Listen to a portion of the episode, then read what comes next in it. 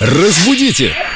Далее. Виктория Полякова, культуролог, знаток русского языка уже в студии, а нам пишет. Ребята, новый учебный год уже в разгаре, а вы не касаетесь никак школьной тематики. Доброе, утро. наша любимая учительница. Доброе утро, ребятки. Мы сегодня действительно разберем несколько примеров, которые частенько говорят с ошибками. Например, сажали ли когда-нибудь вас на заднюю порту? Меня нет. Меня садили. Садили.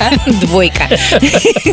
Так вот, правильно говорить, посадили за заднюю парту. А очень часто это выражение звучит как посадили на заднюю парту. Если вас посадили на заднюю парту, это значит, вас прям вот на столешницу посадили, и вы сидите, Так оттуда не видно ничего, Марья Ивановна. а вот нечего было болтать со Зверевым.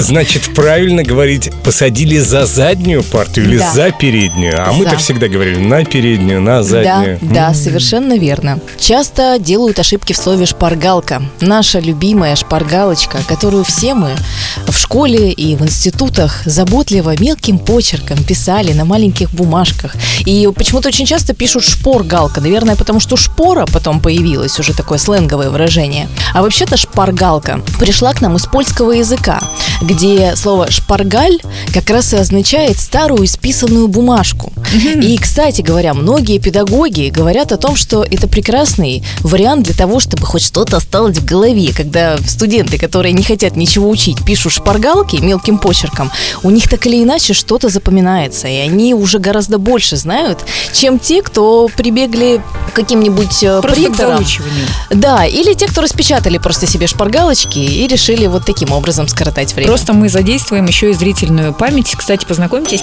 я мастер по написанию шпаргалок. Ну, осталось только огласить прайс-лист, Лен. Я безвозмездно делилась с одногруппниками. ты прекрасный человек. Ой, спасибо. А то обычно, знаешь, отличники, они все такие вреднюки и не любят делиться, что «Ой, что это я учила, ты ничего не учила, хочешь что-то списать у меня».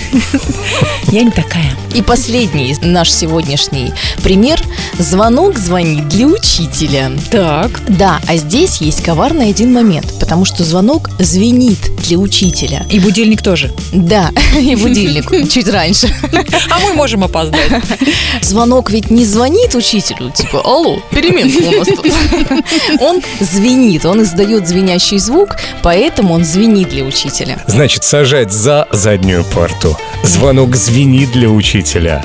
И? И, шпаргалка через А, а не через О. Да, совершенно верно. Спасибо, Вика. Захотелось в школу. Садитесь пять.